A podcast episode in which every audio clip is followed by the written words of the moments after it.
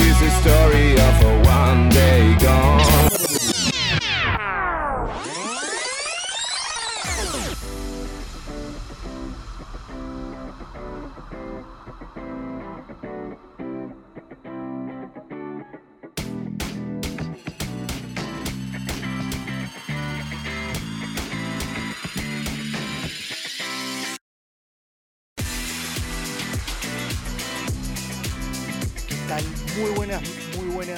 Muy buenos días, muy buenas tardes, muy buenas noches, dependiendo de su horario que disfrutan de este episodio. No se confundan, sigue siendo Fernet con fútbol. Volvemos un poco para atrás, a los comienzos, no tan atrás. No, no, tan atrás no, no, antes de Cristo y todas esas cosas no. Volvemos acá, volvemos a lo que es cuarta y gol Giants. En honor a ello, ¿no? Porque ya ahora no está más. Y vengo con dos pedazos de invitados que uno, uno ya lo tuve tanto en cuarta y gol Giants como en Fernet con fútbol, que es el querido Diego Dupont. Diego, ahora nos ponemos la camiseta azul para venir a hablar, ¿no? En este episodio. Y el otro muchacho, traído desde España. Gracias, querido amigo, gracias. Lo- lo- lo estuvo con nosotros en Cuarta y Gol Gigan, finalmente debuta con Fernet y Fútbol, así que ya estamos armando un lindo equipo, ¿no? Para ir a competir. Rubén Vargas, sí, de Zona Gigantes, de Mundo NFL. Me tenía que traer un experto, mucho más experto que yo en New York Giants, y acá lo tengo. Rubén, querido, ¿cómo estás? Muchas gracias. Y bienvenido. Bueno, Fernet con Fútbol, que capaz el título engañe, pero ahora, ahora pasa a ser momentáneamente en este episodio Cuarta y Gol Giant de vuelta. ¿Qué tal, Maxi? Un placer pasarme por aquí con este Fernet bien fresco, con mucho hielo, y hablar de nuestros queridos Giants, que la verdad eh, están en un momento complicado, pero bueno, la terapia en grupo y con Latinoamérica y España, pues mejor que mejor. Así que sí, uh, eso, con mucho hielo, sinceramente, la verdad que sí, definitivamente con mucho hielo. Diego, Diego, ¿usted diste el lujo de tomar Fernet? ¿O te lo estoy preparando para cuando venga para acá? Eh, No, no, no, prepáramelo. Todavía, todavía no he llegado a tanto. Bien, listo. El Fernet que lleva acá, al menos en mi casa, es 70-30. 70 de coca y 30 de Fernet. Si es 70 de Fernet y 30 de coca, pues el coma, el coma alcohólico está que toca la puerta. Muchachos, vamos a hablar de lo más. Porque lo fácil acá sería pegarle a Daniel Jones. Yo sé que alguno, alguno de acá se por se, se- se- ¿no? se repasa un poco las manos, ¿no? Ahí se saborea, pero no, no le vamos a pegar al querido Daniel. Qué desastre, qué desastre, sea que se vea por televisión, se vea por highlights, se vea en vivo. Es un desastre la línea ofensiva, pero ni siquiera puedo remontar un ejemplo de temporadas pasadas, temporadas pasadas donde incluso Eli Manning su- sufrió de una mala línea ofensiva. El hecho de los nombres, ¿sí? que componen esa línea ofensiva, uno diría, bueno, pueden hacer su re- respectivo trabajo, ¿no? Pero es desastroso. Hasta el punto de que nada, lo, decíamos antes de arrancar el episodio y lo dejo a Rubén con la palabra. Eva Neal, el tackle de ese draft mejor, a ver, mejor catalogado, el, quien era posiblemente el pick número uno, terminó cayéndonos nosotros, si no me equivoco, en el pick número 7. Hoy, tranquilamente, es otro Alex Leatherwood. Eh, Rubén, no, yo digo, no le quiero caer con todo a Eva Niel, pero es que en cada partido no, no da pie con bola, sinceramente.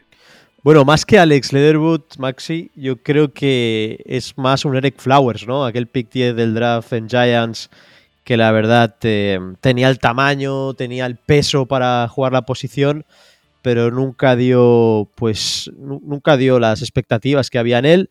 Eh, al final, Evan Neal es un pick 7 del draft. eh, por tamaño y movimiento creíamos que iba a ser el right tackle que estos Giants esperaban. Al final, pues Brian Dable ha estado en Alabama, lo conocía bien. Parecía un pick incluso en algún momento del proceso pre-draft de aquel año se hablaba de que los Jaguars estaban intentando, eh, lo tenían en mente para ser el pick 1 del draft y está siendo un auténtico descalabro lo de Van Neal. Al final no es simplemente su juego en el campo, ¿no? Es también su actitud, como hemos visto en dos o tres jugadas, se olvida por completo de bloquear, como que no va con él. Luego es que esta, esta temporada Daniel Jones ha tenido 28 eh, sacks. O sea, estamos hablando que en cinco partidos 28 sacks y, y creo que son un total, no sé, 82 presiones, una locura. Claro, vos ahí justo mencionabas eso, eh, Rubén, el tema de el tiempo, el tiempo que mencionaba, eh, a ver, el tiempo para jugar, ¿no? El hecho de hacer un snap inmediatamente tenés tres jugadores encima. Entonces, como bien mencionabas, Rubén, eso de tener un snap, a los segundos ya tener que lanzar la pelota. Yo entiendo que igualmente es fácil ir a pegarle a Daniel Jones. ¿Por qué? Vamos a lo contextual. Daniel Jones, coreback tomado en el draft 2019 con el pick número 6. Por más de que sea un coreback tomado en un top 10, como bien vos decís, propias palabras, de un MVP, nadie puede trabajar con esa línea. Estoy muy seguro que puedes poner, a ver, sí alguien un poco más móvil que Daniel Jones pueda escapar con mayor facilidad o lo que fuera, pero no por eso igualmente la línea tiene que durar cuánto, medio segundo. Entonces, algo, y te paso esta estadística justo que mencionábamos, me habías mencionado el tema de las presiones y demás, lo estaba hablando recién con Diego.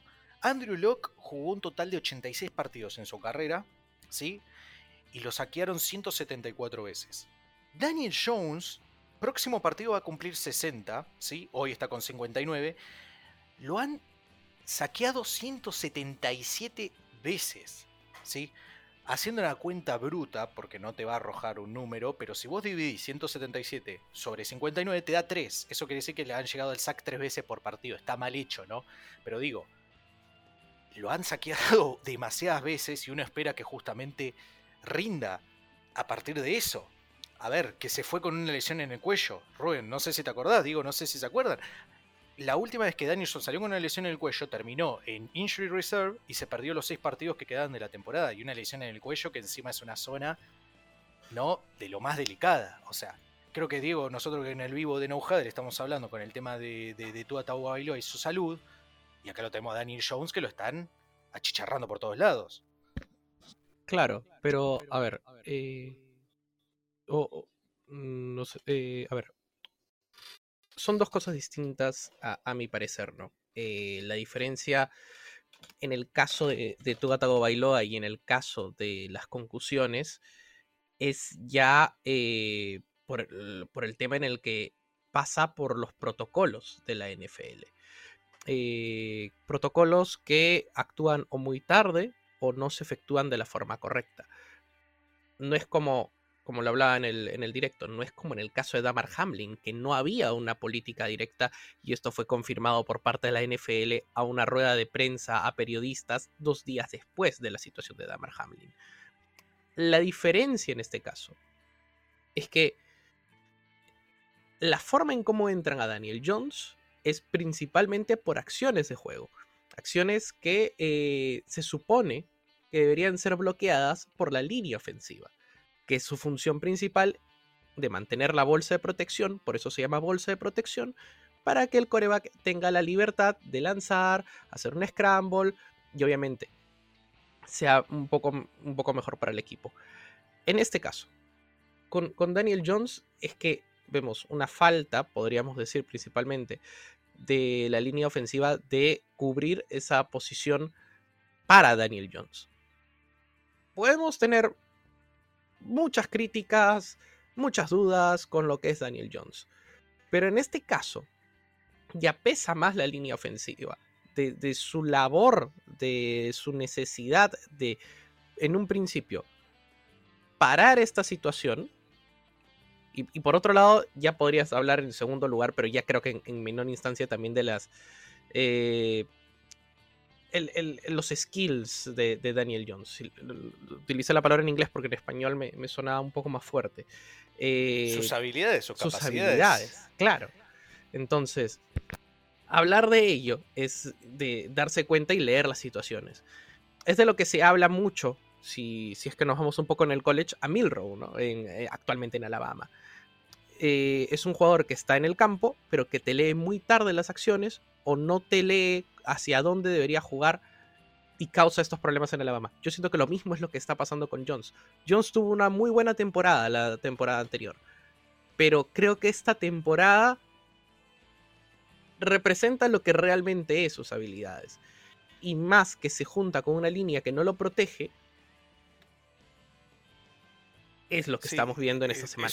Es un, cóctel. Justo mencionado lo de Alabama, vos que sos experto en college, digo, lo de Van el declive, ¿qué, qué, qué ves? Porque vos Alabama sé que, lo, sé que no sos hincha de Alabama, por Dios no.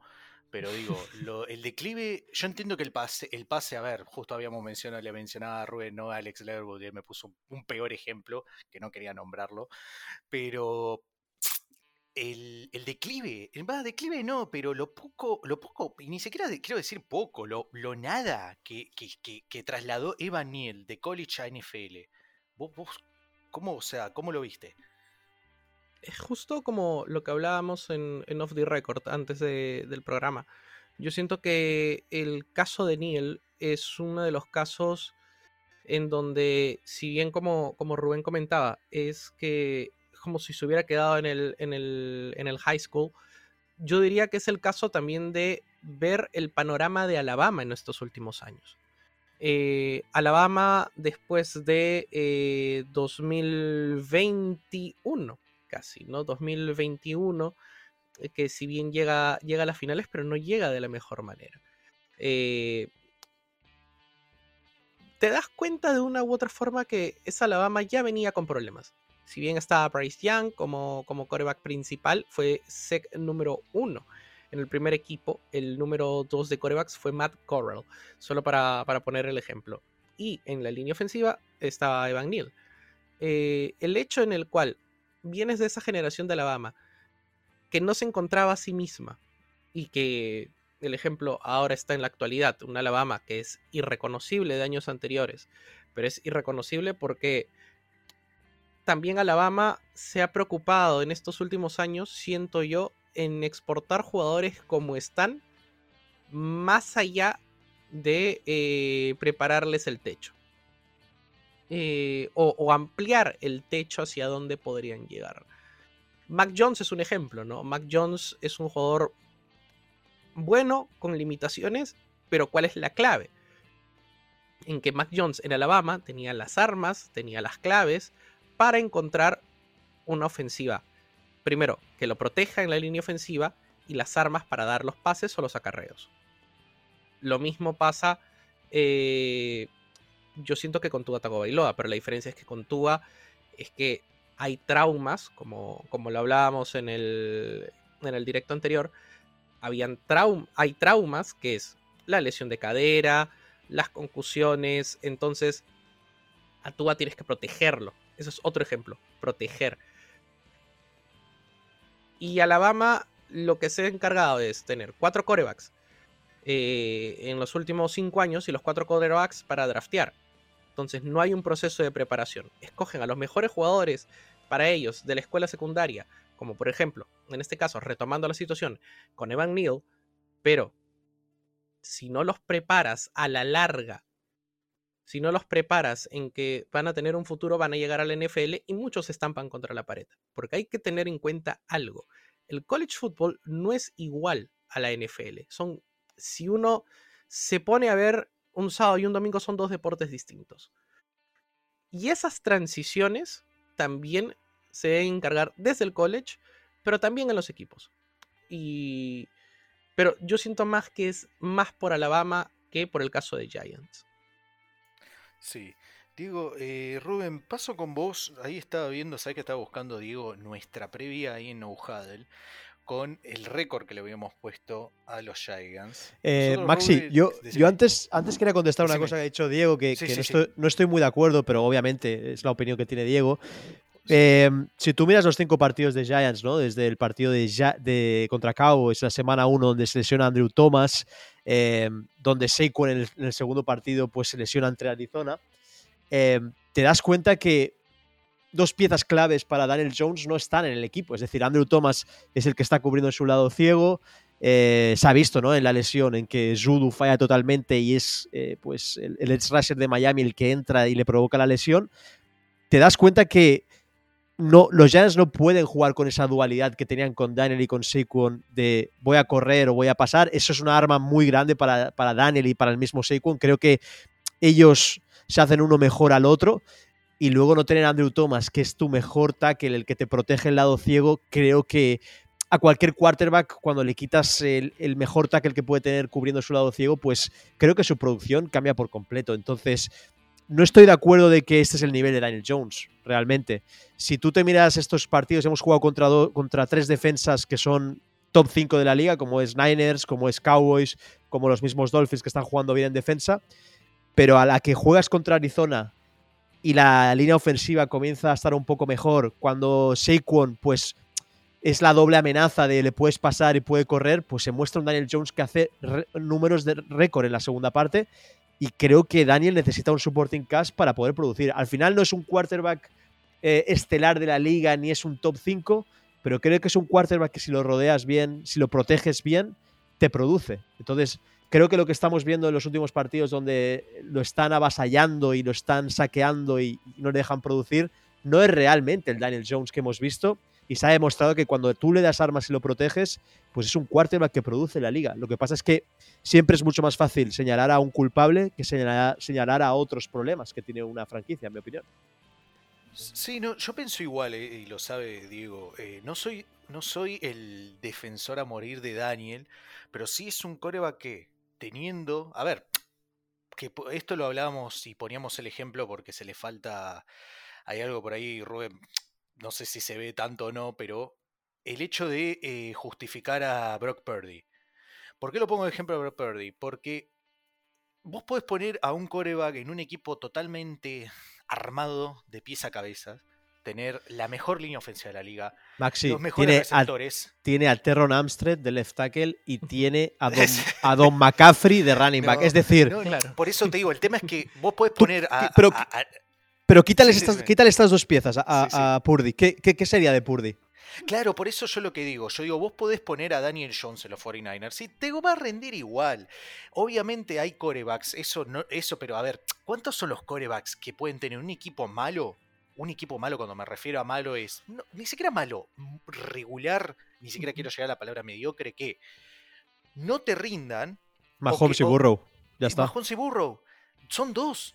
Por eso digo, yo sí creo que por ahí Daniel puede tener sus limitaciones. Perfecto, lo entiendo. Yo entiendo que por ahí se le da con un caño porque como dijimos, es un pick top 10. Capaz, creo que lo habíamos hablado Rubén en algún momento, capaz podremos haber esperado un año más, pero él ahí se quería ir, así que se tuvo que buscar lo que hubo y listo. Pero sí creo que si se le da el tiempo, sí, y se le abre un poco, porque yo, ¿sabes qué siento también? Yo lo veo por ahí en los partidos, yo siento porque por ahí está bien. Se, esto provocado por, como bien mencionás, las lesiones, Seiko no está jugando, Andrew no está jugando. Yo creo que está medio limitado Daniel Jones desde lo táctico también. Claro. aunque- Pero obviamente siento que, a ver, yo creo que puede mejorarlo, creo que lo habíamos hablado Diego esto, puede mejorar lo que hizo la temporada pasada, lo puede mejorar. ¿Qué Claro. tanto? No creo que tanto, Pero Maxi, creo que es un coreback que puede bancar varios años en la franquicia. Daniel Jones, Daniel Jones es el del partido de playoffs contra Vikings o es el del partido contra Cowboys. Es decir, es el mismo jugador. Pero como os he dicho, a la que le pones un left tackle como Andrew Thomas, a la que le pones un running back y a la que le pones un supporting cast que le acompaña, él va a producir. Es que lo ha demostrado, lo, ha demostrado. Dicho, lo habíamos dicho, Rubén. ¿Vos hubieras tomado el quinto año de, de Daniel? como en el vez de haberle año. dado el contrato. Viste que él, a él, le- a él le habían, No, si pero me el, equivoco, el quinto año se lo denegaron. Claro, pero en ese momento, ¿no lo consideraste? ¿No lo habíamos hablado y habíamos dicho que me parece que era un error? Yo lo pusieron a prueba. O sea, el, el- el régimen de Joe Shane, el nuevo front office, lo pusieron a prueba. Dijeron, mira, ¿te quieres ganar un contrato? Demuéstranos los- lo que no sabes hacer. Y con él se ganaron un partido, se fue a playoffs, se ganó un partido de playoffs. Entonces ha demostrado el chico de que eh, es un quarterback fiable, que puede trabajar con, Brian Dable, que puede trabajar con Kafka, que sus compañeros lo quieren, que es un líder. Entonces, no sé, creo que esta discusión el año pasado quedó concluida, pero parece que mucha gente se está aprovechando ahora de la situación actual, en que tenemos muchos lesionados, en, que la línea ofensiva se está cayendo por todos lados, para atizarle. Pero creo, yo creo que el contrato se lo ha ganado con creces. Y, si no está produciendo, es por, hay que mirar el porqué. Y hay que mirar que cualquier quarterback que pongas en el equipo ahora mismo, lo destruyes, lo destrozas. Y si Da- Daniel nos ha lesionado antes del cuello o nos ha hecho daño es porque es un tío duro y es un tío que aguanta bien los golpes. Pero es que tú pones a cualquier quarterback ahora mismo, lo que decía Kurt Warner hoy en Twitter, tú pones a cualquier quarterback ahora mismo detrás de la línea ofensiva de Giants y lo destruyes. Claro, el problema es que eh, Daniel Jones es como cuando hablábamos de Stetson Bennett, eh, Maxi. Stetson Bennett pueden decir mucho, ¿no? O sea, más allá de la edad, que, que tal vez no es un QB número uno, pero es principalmente las armas que pueda tener en la línea ofensiva o las armas que tenía eh, de wide receivers, de, de running backs, lo mismo de lo que hemos hablado con, con Tua, por ejemplo, en este Ya, caso. digo, pero. Bennett nunca ha jugado en la NFL, no puedes Claro, evaluarlo O sea, igual. es- claro. Creo que el ejemplo podría ser eh, Tua, ¿no? Más, más en esta situación. Exceptuando eh, el desarrollo de, cada uno de los dos jugadores. Pero el, el hecho es principalmente en que tienen las armas necesarias para poder salir a jugar. El tema con Daniel Jones, a lo que eh, me refiero mucho, es que eh, siento que nos hemos quedado con un año en específico, el año pasado, que sí, es una mejora sustancial de eh, los años anteriores, años en las que ha sido fuertemente criticado, que tenía armas, pero siento en el que se, se está estancando en principalmente en confiar en que las armas van a estar disponibles. Diego, ¿qué armas tenía el año pasado? ¿Qué, qué, qué wide receivers tenía? Es que, a ver, es que tampoco eran muchas armas, pero en medio... Isa- Isaiah. Hodgins, Isaiah Hodgins llega del practice squad de Buffalo. Richie James llega del practice squad de Niners. Eh, Y la, y la pegamos con Hodgins, ¿eh? porque terminó Sí. siendo muy Bellinger, Bellinger es un Titan de cuarta ronda que ha funcionado. O sea, creo que no se está valorando lo que se hizo el año pasado con Daniel por, por muchos que, que no lo. Creo que está, está, está pasando lo contrario. Fíjate que el año, eso es verdad, el año pasado que Daniel tenía para trabajar, o sea que no tenía capaz las armas, pero tenía su espacio, su tiempo para trabajar, supo jugar bastante bien. Y hoy que no lo tiene y las armas capaz están, vamos, con- concordemos que el wide receiver, los receptores que hay hoy que puedan atrapar la pelota por parte de Daniel Jones son 10 veces mejores de lo que Pero, era el año pero mira, mira con Waller, Maxi. Ayer contra Sí. Miami se le dan. O sea, le entrega dos balones perfectos, uno en el sideline y otro para touchdown, y se acaba cayendo el ovoide. Es decir, eso también es culpa de Daniel Jones. No, no, eh, No, no, y- no. no, no, no, obviamente. Por eso digo que yo a veces siento que está limitado tácticamente. Claro. es que tanto- Viste que ta- estamos hablando de esto de que Waller no aparecía, y yo digo Waller, que varias veces lo hemos dicho, fue, a ver, es un top 5, ¿no? Ya top 3 no sé si tanto, pero un top 5, y no lo estabas utilizando. Y justamente si hay algo que sirve mucho para los corebacks cuando tienen estas situaciones es la válvula de escape. ¿Quién es la válvula de escape en este caso? Eh, Waller, que no estuvo ni. no, a ver, salvo el partido de ayer, estuvo bastante discreto últimamente. El problema es que los receptores y los Titans, con este tan poco tiempo que tiene Daniel para lanzar y para, para preparar, no tienen para hacer la ruta. O sea, es que es, es de cajón. O sea, se está haciendo Wandale, se está haciendo Matt Breda, jugadores rápidos que se pueden abrir, Slayton, el mismo Parris Campbell. Pero es que por eso a Hyatt no se le está utilizando, por eso a Waller Eso no se le está qué utilizando. Lástima, qué lástima, me encanta. Es por el tiempo que hay. Podríamos hablar también de que uno de los problemas que podamos tener en la ofensiva sea el playbook. Y el playbook que se vea limitado por el tema del tiempo en el que Daniel pueda hacer las jugadas. Y yo veces siento. Eh, creo, eh, ¿Qué fue en el partido donde Hyatt tuvo dos recepciones bestiales? ¿Qué fue contra.? eh, no fue contra Cardinals, fue contra Seahawks, no me acuerdo. Contra Cardinals, donde- sí. Contra Contra Cardinals. El tipo tuvo tiempo para lanzar la pelota y ahí lo tenemos a quien creo yo que fue, es un receptor top en lo que fue esa clase y cayó a tercera ronda. Bienvenido sea. No por algo ha ganado el premio. ¿Cómo, cómo es el apellido? Fred eh, Ble- Bletnikov. Bletnikov. Por algo se lo dieron. Por algo se lo dieron. Entonces, obviamente, eso sí es verdad. Si vos necesitas que el tipo se desmarque y que haga un, fade, se vaya hasta el fondo, como en este caso lo hizo, un slat largo, y no tenés tiempo para esperarlo, obviamente van a suceder esas cosas. Donde tuvo el Claro, Daniel Jones cumplió, pero yo estoy seguro que igualmente lo limitan, pero no por culpa de él. A ver, por culpa de él sería en realidad porque él está jugando mal. Y no es que esté jugando mal, es que no puede jugar. Exacto, Sinceramente. Y no puede exacto. tampoco. Y tampoco es un coreback. A ver, yo no quiero poner este ejemplo porque no, no, no, no me malinterpreten. Pero a veces siento que es como. Están esperando que Daniel Jones rinda como Josh Allen. Que Josh Allen, donde no puede pasarla, va a correr. Pero Josh Allen tiene una tendencia a correr mucho mayor. Claro. Y tampoco. Daniel Jones desde siempre. Y tampoco es Lamar Jackson que lo primero que va a hacer es correr. Daniel Pero- Jones es atlético, se sabe mover, sí, pero no es su principal fuerte. No Mira, Josh Allen en el partido de Londres, quiero decir, dos intercepciones. Casi nadie ¿Fuiste al habla de Londres, eso. Rubén? ¿No fuiste el de Sí, Londres, no? no, fui, Ah, fuiste- al, fui al de Jaguars contra, contra Falcons. Uh, Ah, de contra Falcons.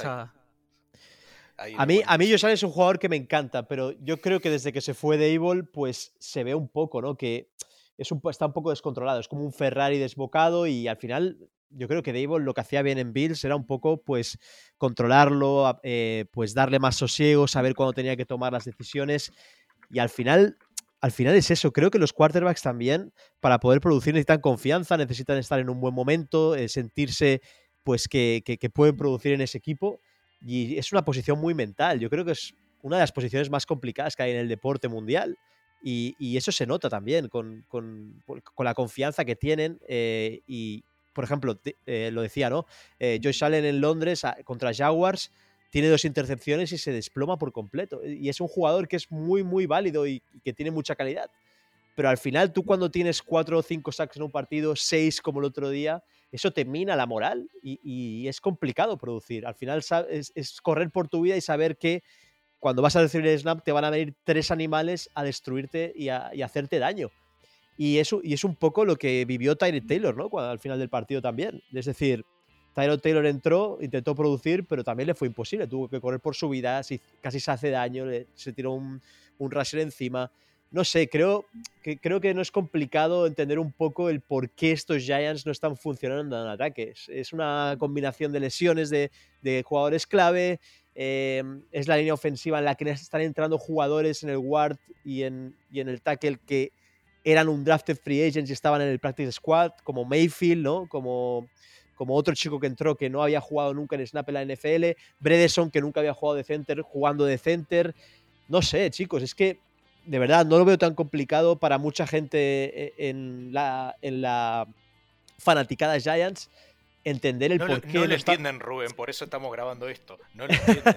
por eso estamos haciendo un episodio especial de esto, no es Fernet, esto ahora es cuarto. Bueno, Ya, pero- es, pero- Fernet, es Fernet con Claro. Giants, ahora no es cuarto. Bueno, pero es que no lo entienden, sinceramente. Pero es que lo que no entiendo, Maxi, es que se esté hablando de Caleb Williams en jornada 5, cuando creo que contra equipos de la altura de Arizona, como pueden ser Riders, Jets, Washington, esa, esa triada de partidos que nos viene en noviembre, si, si em, Andrew Thomas, Saquon y otros jugadores se recuperan, se pueden competir esos partidos. Si es que no tengo ningún tipo de dudas.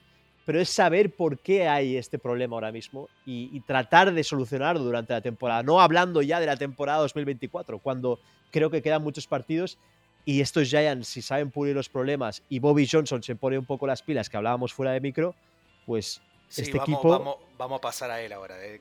Ayer, por ejemplo, en el partido, en el partido de Miami, cuando nos ponemos 10-14, la defensa, yo creo que entra en un momento de estos momentums, ¿no? Como dicen los americanos, en el que se encuentra bien, en el que está presionando.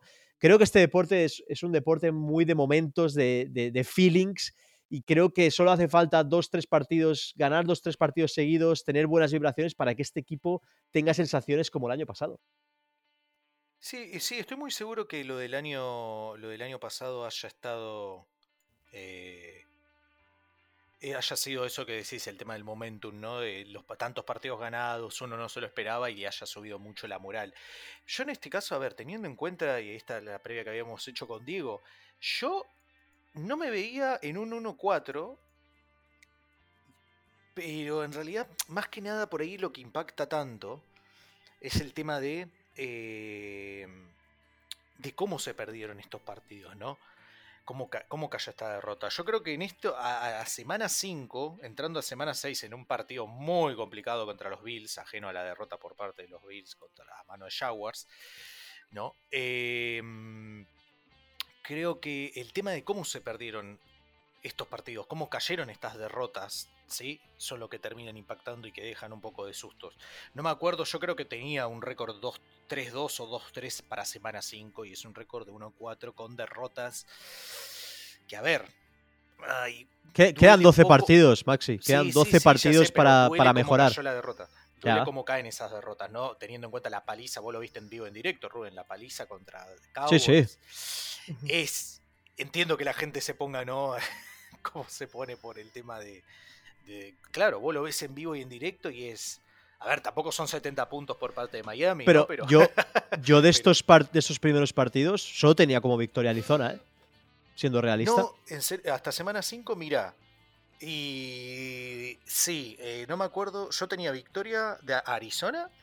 Yo puse entre y- 7 o 9 victorias tendremos este año. Y no es Mira, yo descabellado tenía- pensarlo. mira, yo tenía victoria en Cardinals y contra Seahawks. Pero por un tema de cómo Seahawks se estaba viendo. Después el resto para mí eran derrotas fijas, que era Cowboys, era 49ers y Dolphins. El tema es que, bueno, nada, cómo caen estas derrotas y ahora teniendo en cuenta semana 6 contra Bills, que de acá lo, lo que yo siento que podemos pensar es que Bills viene con un bajonazo, Giants Mm. necesita levantar la cabeza y pueda caer una victoria, pero sinceramente el próximo partido yo Nada, bastante- contra bastante- Bills, olvídate. ¿Sí? No, nada, ni siquiera nada, nada, nada. No, yo creo que los Bills. A ver, la baja de Milano y de White pueden hacer daño en defensa, pero es que en ataque estos Bills los veo bien. Entonces van a jugar en Buffalo, Sunday Night Football. Eh, Daniel no, no sabemos si estará o no. Eh, al final hay que saber entre hoy y mañana qué es lo que tiene realmente en el cuello. Pero es un partido que bajo el papel es, es muy complicado ganarlo. Entonces, no, no descarto que Andrew Thomas y Saquon aún no vuelvan y se reserven para la semana siguiente, ¿no? Para jugar Riders, Washington y Jets, que al final son tres partidos que te enfrentas a rivales que no están en otra liga, ¿no? Como los que hemos jugado ahora mismo. Y aparte, pues recuperas un poco el factor campo, que aunque contra Seahawks y Cowboys no ha servido de nada, contra equipos quizá un poco más asequibles, pues pueda ser algo, ¿no? Y en una hora más decente. Entonces, creo que estos Giants, el prime time, la presión, no les ha ido muy bien, y más con las bajas, pero yo espero que, que remonten un poco el vuelo y al final el mes de noviembre tiene que ser clave para, para este equipo. Eh, ¿cómo, cómo vemos el tema? Ya que ahí mencionaste a uno de los señalados, yo creo que justamente debería ser más señalado que del propio Daniel, sinceramente, porque como bien decís, o sea, siempre la culpa del coreback. Bobby Johnson. ¿Qué, es lo que pasa acá? Yo vi, eh, bueno, como bien decía Rubén, estamos hablando de Bobby Johnson momentos antes de entrar al aire. Yo estaba investigando un poco y la línea ofensiva de Buffalo, durante el tiempo que estuvo Bobby Johnson, porque Bobby Johnson vino con el señor eh, Brian Dable, no fue la mejor, pero tampoco fue un descalabro, ¿no? Estaba ahí a lo que llaman el mid, ¿no? Entre el 15 y el 20 en un tema de rankings. Bobby Johnson, ¿qué tanto? Yo no, no quiero ser tan, tan, tan, tan, a ver, lapidario por decir que en tanto tiempo le queda trabajando, ¿no? Pero digo, ¿qué tanta responsabilidad podemos echar encima a Rubén a Bobby? Yo creo, yo, toda esta situación. Ajeno yo a las creo- lesiones, ¿no? Ya. Yo creo, Maxi, que a este equipo se le han ido dos, dos líderes, ¿no? Como son eh, Nick Gates, que para mí era un líder de, ese. Un poco la historia, ¿no? Que tuvo de la recuperación, cómo se rompió la pierna. Yo creo que era un poco un líder vocal en ese vestuario. Luego John Feliciano también en el center, aunque no fuera el tipo más técnico, también era un gran líder. Entonces creo que durante la temporada pasada pues se creó una química muy especial entre esa línea ofensiva. Jugaron muy bien muchos partidos, ¿no? Como en Londres o como en Minnesota. Creo que hacían muy bien las pulls para correr y eso pues le dio un- una muy buena química a esa línea. Ha llegado el equipo John Michael Smith, un rookie que al final, claro, él ha estado cinco años en Minnesota, pero quizá no es un líder aún en la NFL, tiene que tener un asentamiento como rookie. Luego la lesión de Andrew Thomas en el partido contra Cowboys la primera semana, pues te quita el mejor hombre de esa línea. Es, eh, es como decimos aquí en España, pues el palo, eh, o sea, es, es la torre, ¿no? Que aguanta todo un poquito y al final es un jugador clave y esencial en esta línea ofensiva. Y luego, pues con los Wards ha pasado un poquito más de lo mismo, ¿no? Glowins, que está fatal en la línea en la, en la semana 1, hace un partido desastroso. Metes a McNeatan, que, que, es un jugador de segundo año, pero que viene de una, lesión de ACL y no ha jugado mucho. Luego es Judo, lo habías comenzado de Ward, pero luego lo pasas al left tackle porque Andrew Thomas ha lesionado, no acaba de adaptarse a la posición y es una posición complicada para él, ya que había jugado más de Ward que de left tackle en North Carolina. Y luego tenemos el caso de Van Neal, que ya hemos hablado con Diego el tema de, de, su preparación en Alabama. Y es un poquito eso. Creo que ha sido un poco desastre en línea en general. Han pasado diferentes cosas que han hecho que no haya esa simbiosis entre las piezas, de que no acaben de ser eh, pues consistentes.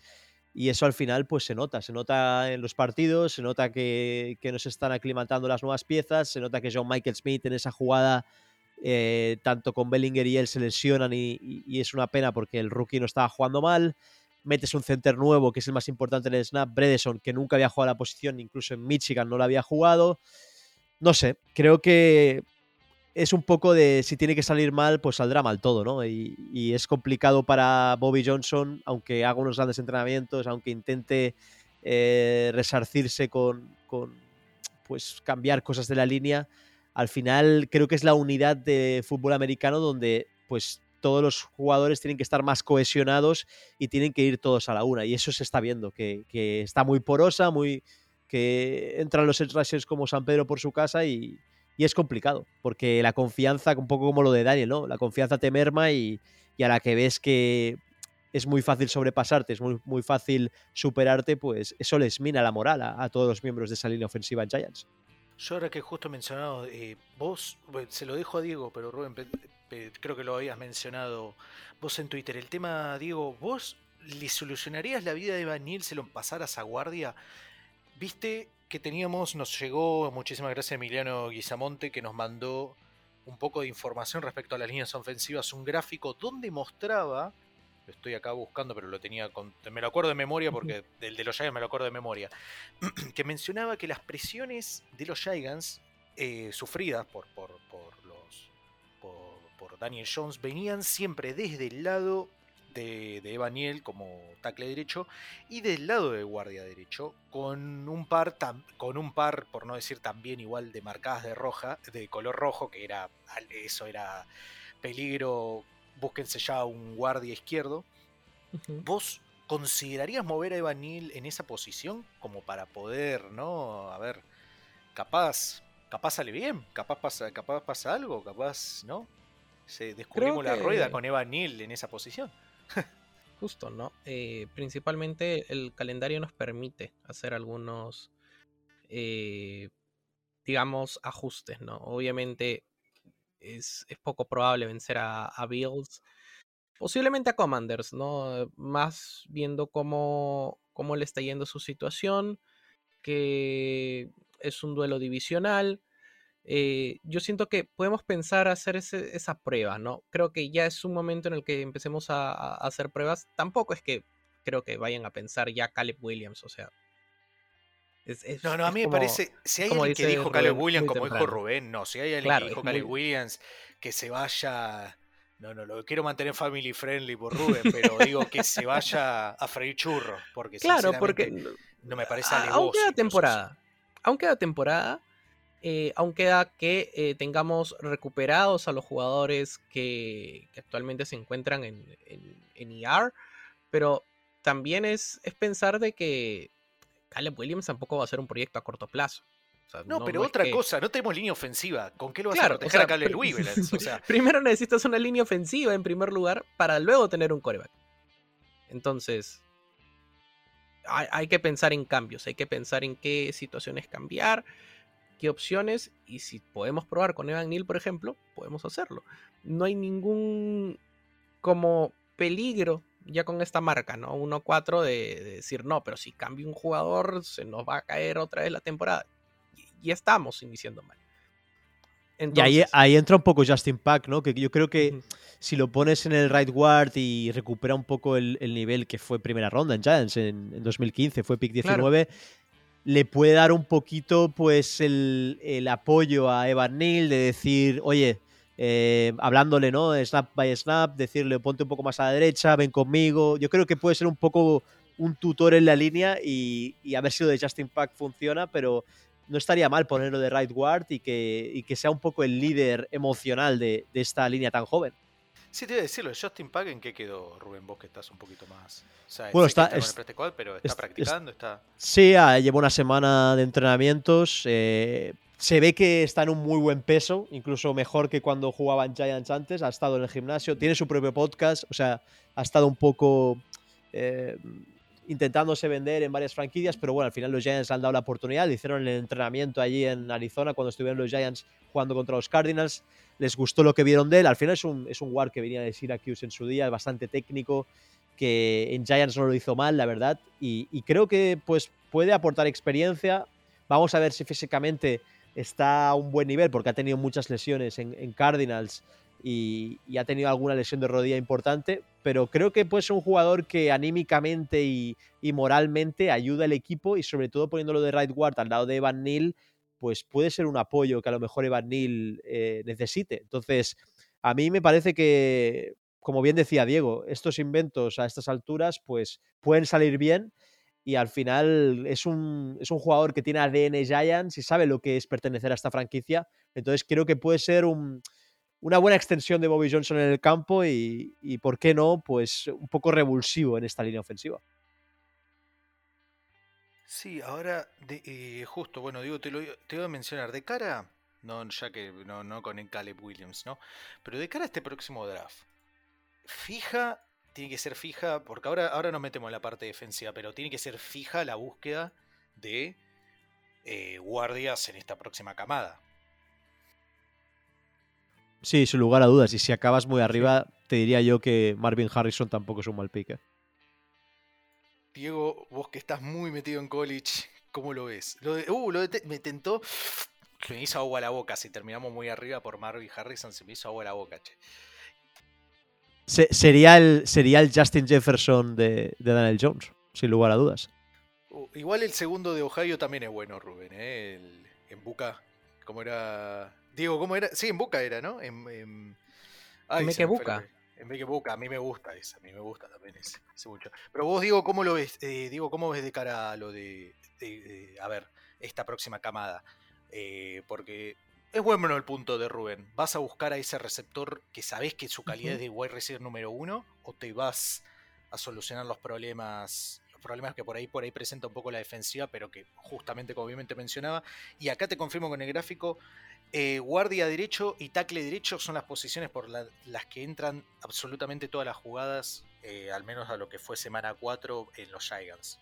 Obviamente ahora se marca un poquito de rojo la, del lado izquierdo, ¿no? A ver, eh... yo como línea ofensiva se me viene a la mente a Marius Mims, el, el jugador de Georgia. Creo que su marca, principalmente también de haber sido doble vez eh, campeón con, con, la Universidad de Georgia, eh, que entra justamente a, este, a, este, esta ventana del draft que podría ser, es una de las opciones. Claro está que muchos van a ir, obviamente. Número uno, van a decir, no, Caleb Williams, eh, el otro chico de North Carolina, May, o, uh, o Queen Ewers. Sí, Drake Mayer. Claro, Queen. Eh, Queen Ewers. No, Va, Queen Ewers está para un año más igual. Eh. Ojo, ojo, ojo, ojo, que ya lo están nombrando en algunos mock drafts. Eh, pero es que yo siento que otra opción es el, el de Penn State, eh, Fashanu. Pero yo creo que si, si nos vamos a poner en, en opciones probables, considerando que eh, en este caso eh, los Giants terminen entre el top 10 del, draft, eh, podría ser una opción NIMS. Creo que eh, puede servir en, esa posición. Claro está que si uno quiere ir a la ofensiva, puede ir por Emeka Buka. Posiblemente no les cojan primero porque quienes van a ir puestos más arriba van a elegir opciones de armas de ofensiva. Pero yo creo que la clave en este caso es empezar a armar por la línea. Eh, tenemos opciones que, que, se están, que están. Es extensa el... la clase, ¿no, Diego? De, de online, me, me, han dicho, de este año del draft siguiente. Eh, ¿Cuál? La de Digo, offline. Sí, sí, viene en general, Rubén, la camada, lo hablamos esto con Diego uh -huh. en un episodio anterior, la camada que viene ahora, es brutal. Eh, la mayoría de las posiciones, no te digo en todas, es muy, muy interesante. ¿no? Es extensa, es extensa. O sea, obviamente se destacan jugadores, como bien mencionaba eh, Diego, eh, tenés a Mims, tenés a Fashow en la, lo que es la parte defensiva, pero después tenés Penn State, ¿no? Fashion. Eh... sí, Fashow de Penn State, pero después tenés, sí, por ejemplo, a, bueno. a JC Latam, que es de Alabama, uh -huh. pero no quiero tomar a nadie más de Alabama porque no, la, la Y, y- y- a ver, Alex Leatherwood, eh, Evan Neal basta de Alabama, Por, pero está por Joe cierto, Alt, está por Joe cierto, Alt Maxi, Notre Dame que me llama la atención también. Por cierto, Maxi, tenemos noticia de última hora, se- lo dice Jordan Rana en Twitter, que lo estaba leyendo ahora, dice, los Giants se sienten optimistas con Daniel Jones jugando la próxima semana con Buffalo, bueno, el domingo, el Sunday Night Football, y dice Brian Dable que eh, pues eh, está en la dirección adecuada y que no se siente pues que el cuello pues es simplemente un golpe y que no, no tiene ninguna lesión importante. Entonces parece que los Giants están optimistas de que ya- eh, Daniel Jones pueda jugar el, el domingo. Gracias Rubén por la noticia. Igual sí me preocupaba un poco por esto de que ya se había lesionado el cuello, no recuerdo Claro. específicamente qué lesión fue, pero que Pero que parado- no es nada grave, Maxi, se ve. Ah, mejor, mejor. No, porque ya después, a ver, después de haber terminado en IR con esa lesión en el cuello, no me acuerdo en qué temporada fue, pero s- que se pierda todo lo que restó de la temporada con una lesión en el cuello, esas cosas, viste, se mantienen. Pero sí. en lo que- 2021. En 2021. em, pero sí es verdad que la clase, como bien mencionás, Diego, es verdad, es extensa. Eh, te- el otro muchacho que está ahí, pasa que es centro. No me convence. Eh, Cedric Van, Van Pran es centro. Eso Claro, tienes a John Michael Smith ya para que vaya por Claro. un centro. Claro, eh, si no el que me gusta, bueno, creo que el, el muchacho eh, Jordan Morgan de Arizona, pero sí es verdad eso que, que estás mencionando ahí, que la clase es extensa. Entonces, ¿te vas directo por esa parte? Nos vamos directo a la línea ofensiva. Sí. eh, La línea ofensiva para mí es, es más importante en este caso. ¿Subís, subís en el caso que estuviéramos, ponele, que no estuviéramos en el 10? Supongamos que, eh, vos, eh, ¿cuánto dijiste, Rubén, que termina, que la temporada, entre 7 y 9 victorias? Sí. Supongamos lo peor, 7, un 7-10, un 6-11. ¿Dónde podemos llegar a terminar? Más Ahora estamos, ahora mismo estamos en el pick 7. La semana pasada estábamos en el pick 10. Entonces, quizá puede ser un pick Mm, 12 o un pick 11, algo así. sub- eh, ¿Subirían? A ver, Diego, vos primero, ¿subirías para tomar ese, no sé... Yo por, por Marvin Harrison sí que subía, ¿eh? lo que haga falta. Me parece Sí, un jugador, me parece un jugador que diferencial. Es pick 2, di- eh, Rubén, ¿eh? Ese muchacho es pick 2. Ya, ya, por Ese eso es te digo.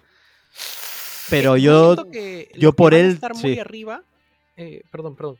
Yo siento que los que van muy arriba van a ir por wide receivers o por corebacks. No van a ir mucho por líneas ofensivas. Líneas ofensivas creo que va a estar entre las posiciones 8 al 12. Quienes terminen por encima de los eh, quienes terminen por los 8 primeros en el draft van a ir por corebacks, van a ir por wide receivers, van a ir por MK Buka, por ejemplo, van a ir por Caleb Williams, van a ir por. eh, Uh, por perdón, los corner, con- los corner, Diego, está Kool-Aid McCri- eh, de, de Alabama. Pero por ejemplo, eh, nadie Cooper- lo tiene Cooper en el, en de top Jean. 10. No, al menos no. Tengo que mirar los mock draft, no los mire. Sí, nadie sincero, lo no tiene lo- en el top 10 No, no ahora. mire. Lo que sí vi por ahí, Sí. que bueno, ahí lo que preguntaba Rubén, capaz la clase linebacker no me llama tanto la atención. Sí, Sé que hay buenos, pero no me llama la atención comparado con otros años. Pero la de Sí. Edge, el Edge, por ejemplo, bueno, vos que seguís a Florida State, eh, Jared Burns de Florida State es una bestia. no, sí, claro. Aunque, como, como te vuelvo a repetir, para Giants en este momento, digamos, así terminemos en la posición 12 o, o- o- o 10, está en esa ventana en la que puede elegir eh, líneas ofensivas, que es lo, lo que más, lo que más importa en este momento para el equipo. ¿Por qué no un wide receiver? ¿Por qué no eh, un coreback? Creo que ya se le dio la confianza a Daniel Jones, ¿no? Quieran algunos, no lo quieran, está esa confianza, está ese contrato. eh, y hay que, hay que confiar en, en el front office y, y las decisiones que toma. Entonces, ¿qué haces con un coreback que, que estás diciendo que, que tienes problemas? Es armar un equipo que esté eh, dispuesto a cumplir con las necesidades de ese coreback y que se sienta cómodo como la temporada pasada.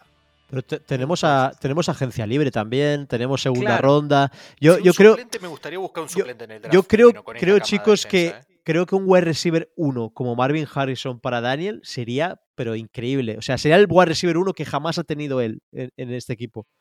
Porque para mí es un jugador que estamos hablando que está pues, a la altura de Justin Jefferson, de Jamar Chase. eh, incluso a mí me gusta más que, que los otros dos en el proceso pre-draft. Entonces, creo que darle una pieza así en, en ataque y, y obviamente, como decía Diego, hay que reforzar los wards, hay que hacer que esa línea ofensiva sea mucho más eh, potente, pues es que sería, pues, al final lo hemos visto, ¿no? Con, con, con Kirk Cousins en, en Minnesota. Eh, tener un receptor como Justin Jefferson es lo que hace que este ataque funcione y aunque no tenga una línea ofensiva nada buena, que es una de las peores de la liga con nosotros, Justin Jefferson siempre está abierto, siempre está disponible para recibir el ovoide. Eh, ahora, Rubén, Le- una espere, le puedo pregunta. tir- esperen, les tiro una bomba a los dos. Sí, sí. Cada uno me dice vos, Diego, Diego, retomalo. Ya que hablamos de agencia libre, eh, ¿Mike Evans no les gusta? Nah, está pasado ya para mí. ¿Otra vez? Que pa- Otra, pa- vez- otra vez volvemos a esta pregunta, Maxi. Sí, si hablemos hablado de receptores con Rubén y con vos, Diego. no hemos- con Rubén no hemos puesto a ver, che, mirá, acá termina contrato este y este y este, y con vos, Diego, nos pusimos literalmente con el tracker a buscar todos. Yo viendo así por arriba nombres, o sea, tenés a T. Higgins con el problema de los contra- del contrato ahí en Cincinnati. Tenés a Mike Evans que termina. Otros dos que terminan y sinceramente sí, miraría más el draft porque, mirá, dos nombres. Ah, no, T. Higgins termina contrato confirmado. Marquise Brown y Calvin Ridley. Marquise Brown capaz no, eh, pero Calvin Ridley me encantaría, pero no tiene pinta que salga. Bien, digo, perdona, retoma, justo viendo la agencia libre veo esos nombres y digo, ay, es que esa línea ofensiva la quiero arreglar. Pero digo, ¿qué decías? ¿Qué le iba a preguntar, No, Rubén? sí, ten- tenía una pregunta para, para Rubén. Eh, Marvin Har- Harrison, por encima de Mekebuka, sabiendo, por ejemplo, los dos son de la misma universidad, pero, por ejemplo, ¿por qué te decantas un poco más por Harrison que por Ebuka? Para mí Marvin Harrison es que es uno, es uno de los prospectos que más me ha gustado en, en- en cualquier eh, proceso pre-draft. Mide 1.93, es alto, rápido. Creo que en esos Buckeyes al final es el que marca las diferencias, ¿no? Se, ve que es un jugador que pese a su altura, eh, pues es muy rápido, tiene muy buenas manos. Creo que nos da un poco un tipo de receptor que no tenemos en el equipo ahora mismo. Y quizá Ewanuka, pues, es un jugador más parecido a otros jugadores que tenemos en el. En el que me gusta mucho Ewanuka, pero creo que un receptor como, como Marvin Harrison al final es muy parecido a Justin Jefferson, a Jamar Chase, ¿no? Es un jugador que tiene ese plus, ¿no? De, de premium, ¿no? Es un jugador que puede llegar a ser una superestrella de la liga. Y la verdad es que a mí me encanta desde hace dos, tres años que lo estoy viendo en college y, y la verdad que pues para mí sería pues perfecto para, para estos New York Giants. Sí, a mí me encantan, a mí me gustan los dos, digo, vos que le preguntabas, a mí me gustan los dos, pero sí que es verdad que por ahí, desde un tema físico, Marvin Harrison es, es otra cosa, es, tiene, es otro dominio, ¿no? Otra, es otro calibre, sinceramente, ahí es donde, acá se nota, este es el típico, a ver, vos decís, hay un wide receiver que se tiene que ir, pick número uno, definitivamente es eh, es Harrison, que incluso se lo tienen, a ver, vos verás los mock drafts, pero porque consideran que Arizona va a ir por Caleb Williams y que Arizona va a ser el peor equipo. Por como van las cosas, Carolina tiene toda la pinta de, No, no sé si tiene el pick, me parece, pero si estuviera todo en limpio, ¿no? Carolina o Chicago son los que se llevan el pick número uno de vuelta y seguro que te lo van a tomar. Ya sé que Carolina creo que no lo tiene porque me parece que está. Eh, lo tiene. ¿Quién, quién tendría ahora? Es verdad. Confirme el draft para el draft 24, 24. ¿Quién tendría ese primer pick? Porque no sé si Carolina, ese pick es uno de los que vendió para subir ahora por, por Bryce Young. Tengo mi duda. Pero Diego, por- eh, ¿quién te gusta si no? En caso de no tener a Marvin y, y fuéramos por un receptor número uno. No me digas Por Xavier Worthy de Texas porque me caigo. te juro. Pero un wide receiver. Eh, Es que. ¿Quién, quién nos figura ahora? Es verdad, ahora me quedé que- es pensando. que me quedé pensando. ¿Quién, está- quién tiene el primer pick entre- ahora? Entre esas opciones. Eh, mira. te No, lo tiene Chicago. te El tengo- pick, el pick lo tiene mira, Chicago, ¿no? eh, Maxi, El te tengo, te tengo una opción que te gusta. sí. Uf, a ver. Keon Coleman. Mm, Para, para, ay, para ese y para esa posición y sí, dependiendo, como digo, ¿qué, qué es lo peor que nos puede ir? ¿Qué tan mal nos puede ir? ¿El pick 10, por ejemplo? Es que no, no, no creo que se lleven a Kyo Coleman en, en, en primera ronda incluso. Eh, que- para una segunda. Lo, lo ven más, más para un puesto 27. O sea, ya, ya un poco más de segunda ronda. mm, No, no por ahí de tanto de mi gusto, pero sí es verdad que por ahí lo podés encontrar, como decís vos, bien abajo. Lo que por ahí me llama un poco la atención es lo siguiente. Del lado defensivo, echamos un poco el ojo. ¿Cómo lo estuvieron viendo? Porque me quiero meter un poco en la defensiva, porque hay veces... eh, yo creo que todos lo vimos acá, pero hay veces como, eh, bueno, esto que mencionaba Rubén, el tema del momentum, ¿no? Pero la defensiva en varias ocasiones, a ver, no, no carbura, ¿no? No, no, no termina de, no termina de, de rendir lo que tiene que rendir con los nombres que tiene. Vos, ese, esa situación, a ver, Rubén, te la dejo, te dejo a vos. El tema de la defensiva, ¿qué tan, qué tan, qué tan. A ver, que estamos lejos del rendimiento óptimo, estamos lejos del rendimiento óptimo, pero vos, ¿cuál crees que sean estos factores? Porque si hay algo que. ¿Sabes qué, ¿sabes qué me genera cuando vi la defensiva el otro día en el partido contra, contra Miami? No, no podían parar una carrera. Y me Bueno, es que un poco eso. Es complicado. sean los corredores, ¿no? Pero digo, me, me hacía acordar a los Chargers, que no podían, no pueden parar una carrera por el amor de su vida. O sea, Pero Max es muy complicado para estos Dolphins en ataque con esas motions, con un sistema que, que McDaniel utiliza, ¿no? Copiando un poquito a Shanahan en los 49ers. Se, se nota, ¿no? Que es un. No sabes por dónde te van a salir, tienen muchas pitas rápidas, como a Chane, como el mismo. eh, es que, o sea, Tarek Hill.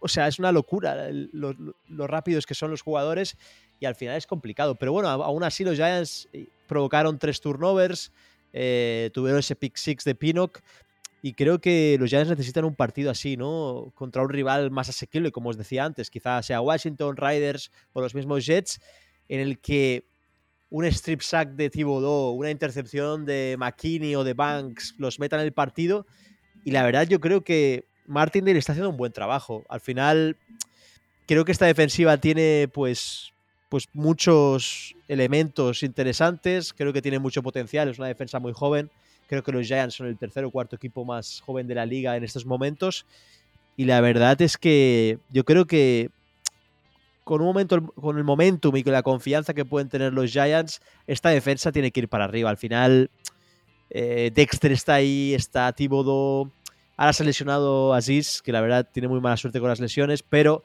Okeré que está jugando a un gran nivel, eh, creo que Banks, pues se habla poco de él, porque al final, si un rookie cornerback hablas poco de él, es que no lo está haciendo mal y, y se vio que pues se está enfrentando a receptores muy buenos y no lo está haciendo mal. Pero claro, es que parar en motion y con esas jugadas diseñadas de McDaniel a, este ataque de Miami, que es una auténtica locura. A, a Dolphins le metieron 70 puntos, a, a otros equipos se han metido 40. Es un equipo que está diseñado no para que la llevamos barata, no la llamamos barata entonces. Sí, no, joder, había gente incluso apostando que los Giants se llevarían 60, 50 puntos, No, pero no. Igual en general vos ese ajeno, sí sé que Miami la ofensiva es, pero ajeno no, no, no notás por ahí que el nivel defensivo está muy. A ver, es, que no cambió mucho, incluso lo Creo que- hablado. Banks fue una, eh, por ahí no era mi favorito, pero digo, fue un agregado que necesitábamos por el tema de la secundaria, que era donde más nos, más nos cocinaban.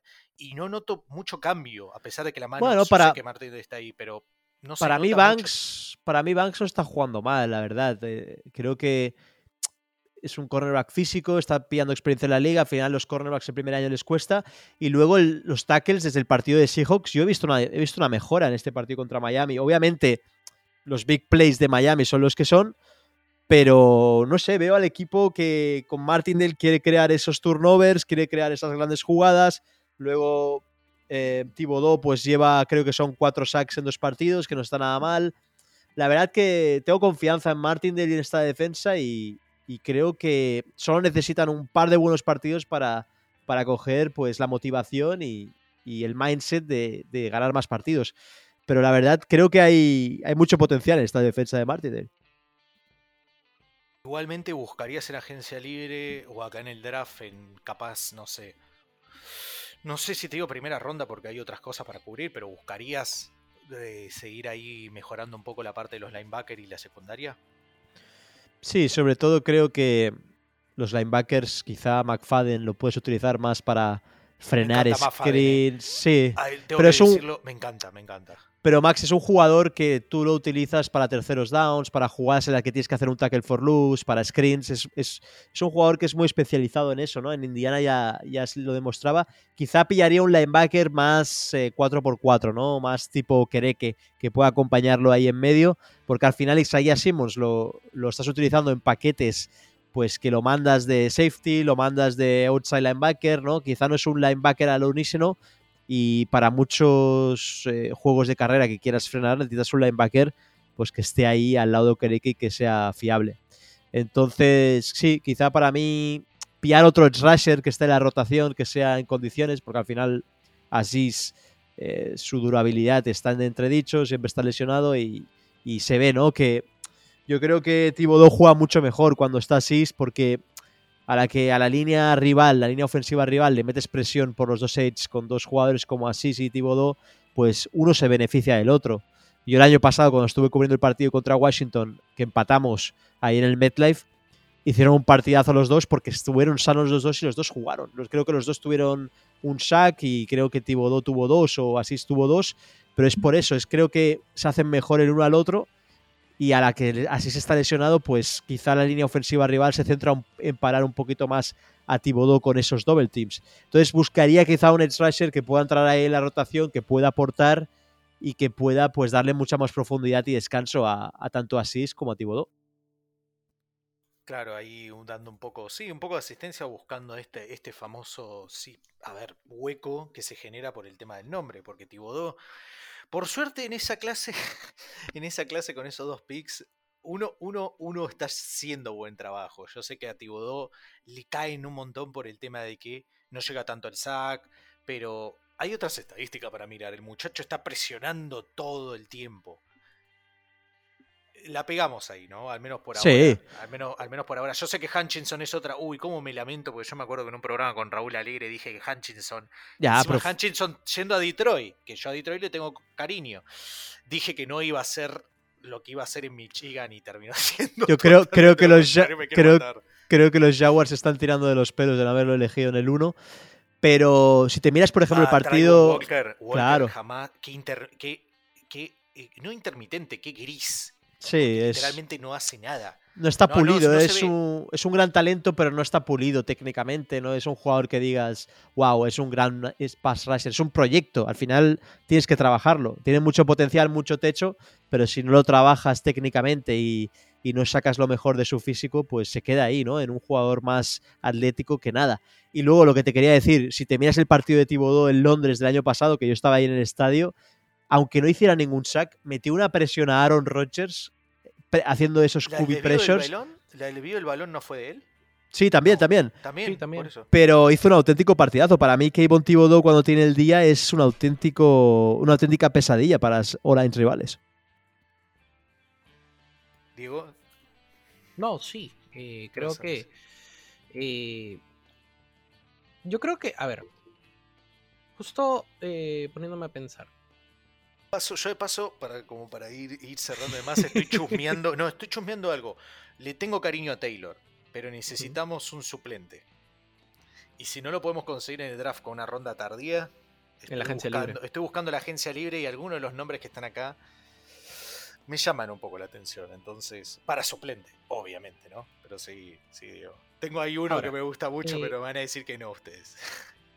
¿Qué tanto ven probable? O sea, esta, pregunta es para, para ustedes dos. eh, pensar en eh, jugar con los picks. eh, una serie de trades que, por un lado, sí, podríamos decir, si la temporada no nos va bien, es mejor tener un pick temprano.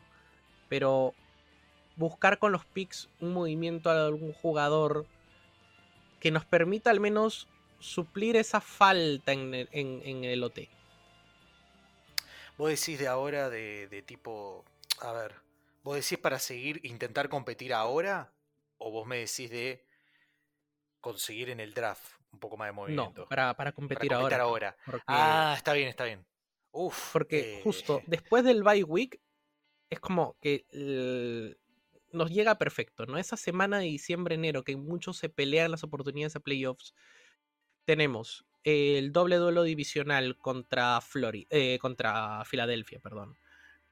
Duelo con Rams, duelo con Saints, duelo con Packers. Entonces, eh, son duelos que si podemos llegar bien, digamos, nos puede meter en esa pelea. Uf, yo la, yo la pienso un poco. ¿Vos, Rubén, cómo lo ves? De ir, sí, sí, te entiendo. Bueno, recién les mencioné lo de Mike Evans. Ir a tirar una quinta por Mike Evans, por así decirlo, ¿no? Dudo que me acepten una quinta por Mike Evans, pero a eso me referí. De, con los picks que tenemos ahora, con el capital de ahora, para mantener una- la competitividad ahora. Yo lo Yo- haría, pero no buscaría línea ofensiva. El tema es quién te va a dar una línea, eh, jugadores de la línea ofensiva.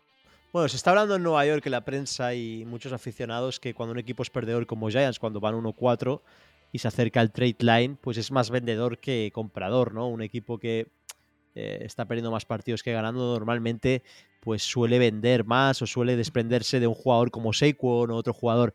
Yo realmente creo que Shane tiene la mentalidad de que va a acabar el año con, con los mismos jugadores, va a intentar que pues el mes de noviembre, como bien decía, con, con Dable y con todo su staff que le tiene plena confianza, pues puedan remontar el vuelo y puedan cambiar un poco la dinámica, del equipo y el mindset.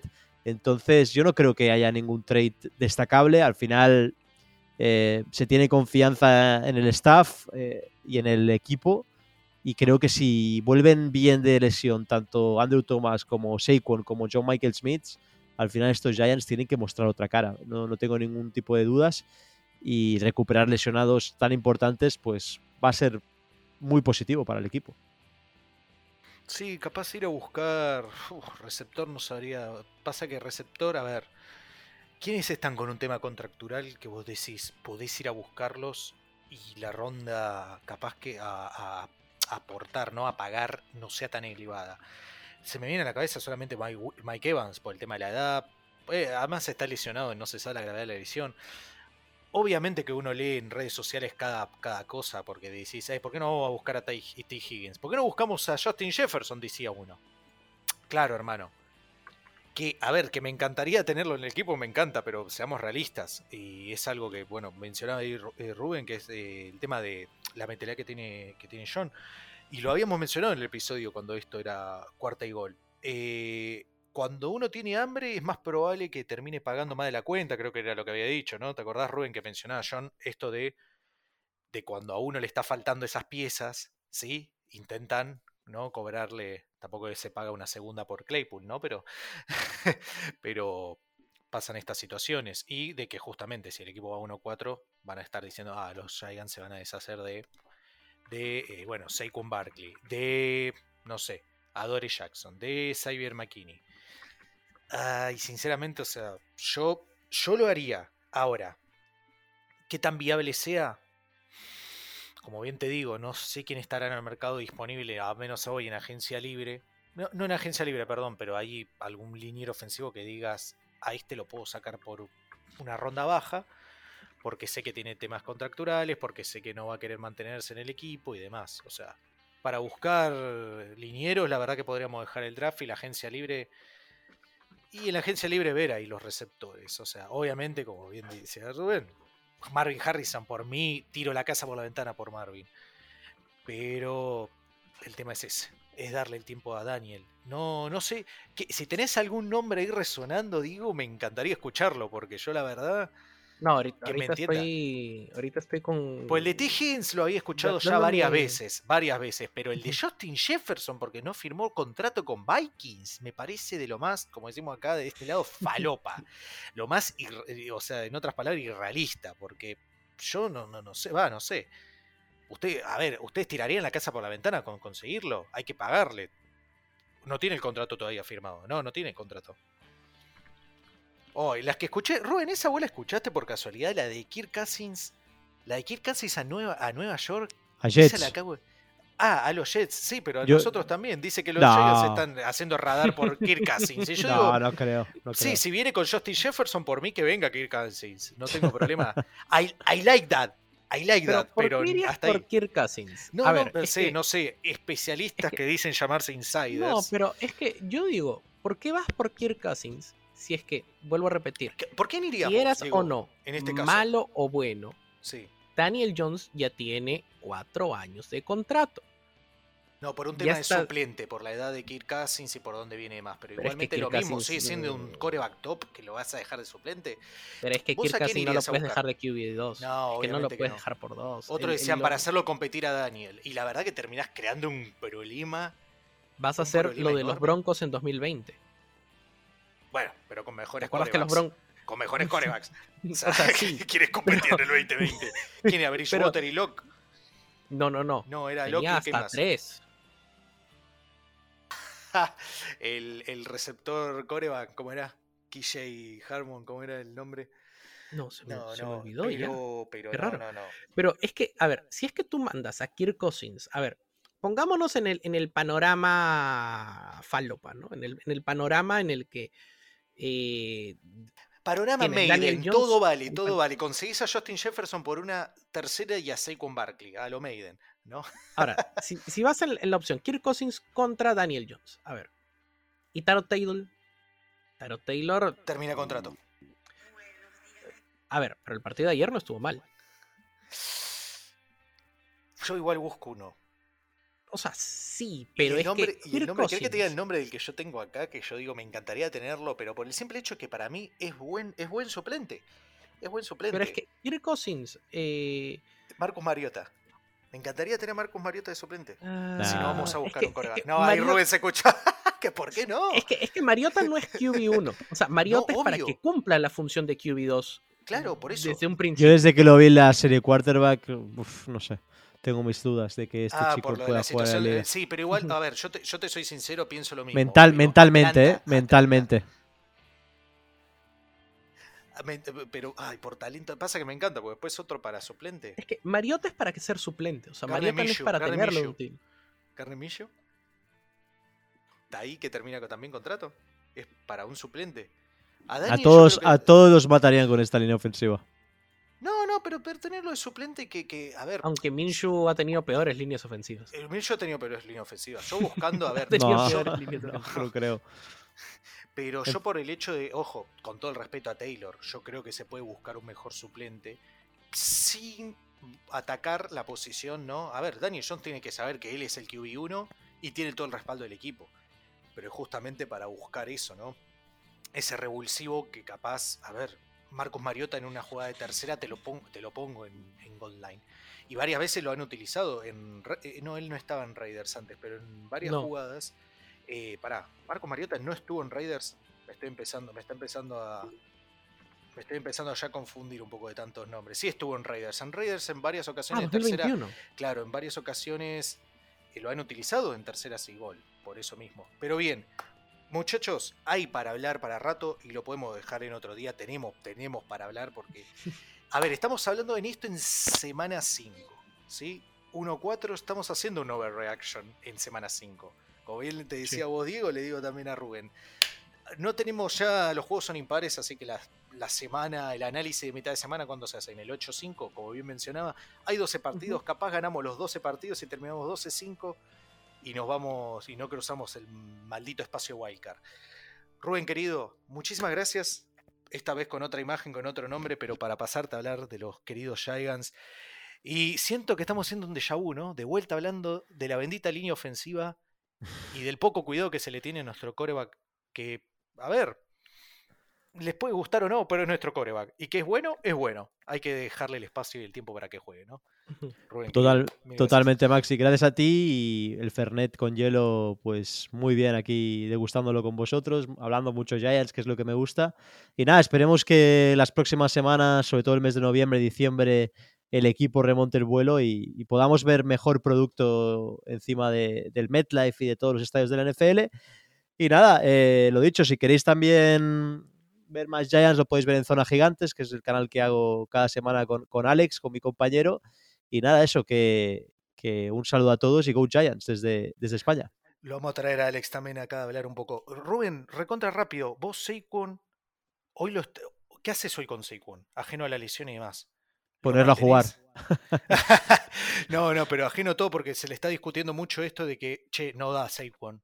por el tema de las lesiones, que otra vez. Los fantasmas de las lesiones que habíamos hablado en algún momento ahí en cuarta y gol. ¿Vos qué haces hoy con Saquon al menos? ¿Cuál es tu opinión? Bueno, eh, yo sé cuál le hemos pagado, creo que son 11 millones y medio al final.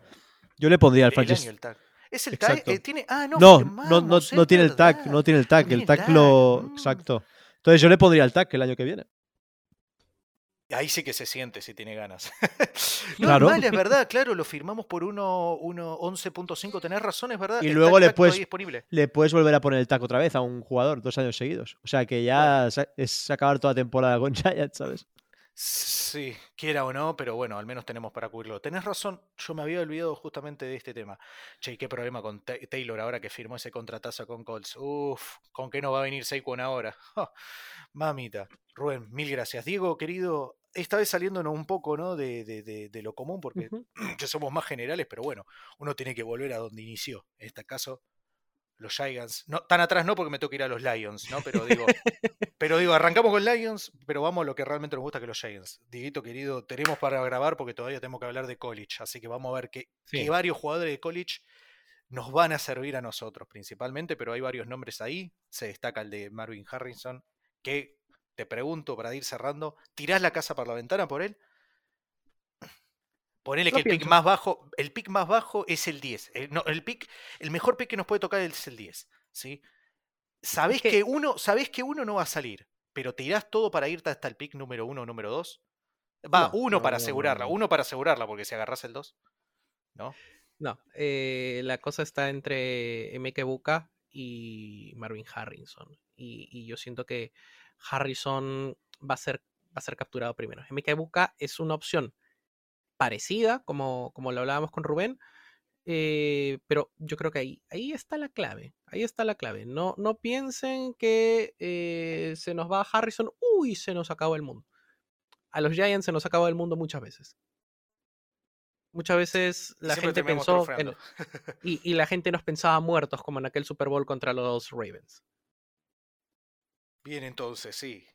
Vamos, vamos a ver. Se tira la casa. Sí, igual yo lo aseguraría, lo aseguraría en el 1, porque no vaya a ser que pase algo medio raro y se vaya en el primero y subiste hasta el número 2, ¿sabes qué? Uf, mamita. Rubén Vargas, Mundo NFL de Zona Gigantes, Diego Dupont, Maxi Rojas, esto es Fernet. Con, bueno, esto es Fernet con Giants en este caso. Nos estamos viendo en el próximo episodio. Muchísimas gracias. Hasta luego.